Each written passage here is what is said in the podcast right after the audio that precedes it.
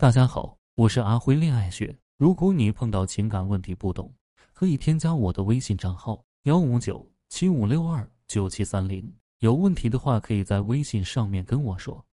为什么各大婚恋网站和各种社交软件都没有办法帮你找到男朋友？真的就是婚恋网站和各大社交软件的问题了吗？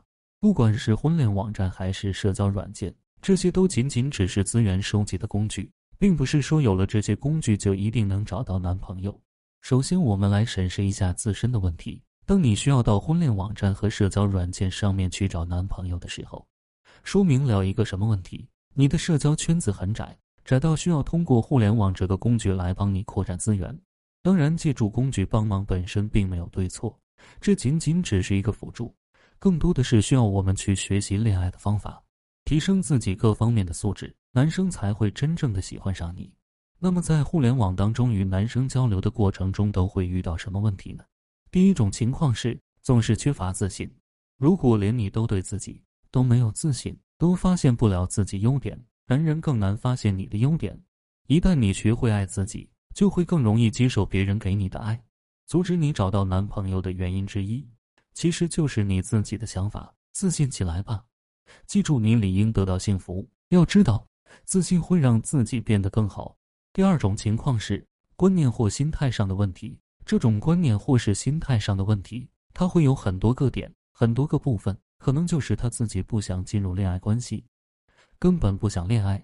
有一些人可能一方面非常憧憬爱情的到来，憧憬身边能有一个人来陪自己；另一方面，他非常害怕。有特别的恐惧感，对恋爱的恐惧，对陌生的恐惧，对未知的恐惧。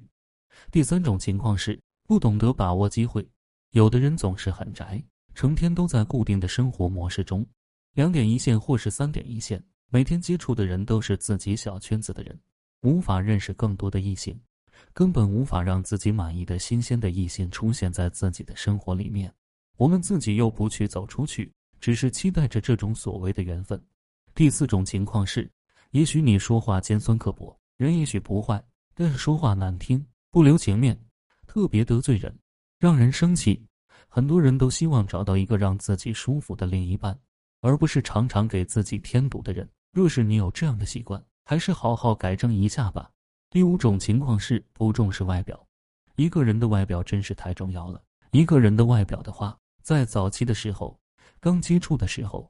尤其前两个月的时候，对一个别人吸引力的作用差不多占到百分之七十的程度。如果这个人的内在不是特别糟糕的话，他的外表至少可以占到百分之七十。既然外表这么关键，就有很多人不太重视这个方面。第六种情况是情商太低，这部分人往往是没有经历过爱情的问题，从没有尝过爱情的味道。当然，这一部分人是稀缺的。对于爱情，犹如一朵白莲花一样干净纯净。在面对爱情的时候，会突然呆愣起来，沉浸在自己的世界中，不懂别人的爱情示意，所以单身。所以，不管是因为何种原因，这些都不是婚恋网站或者各大社交软件的问题。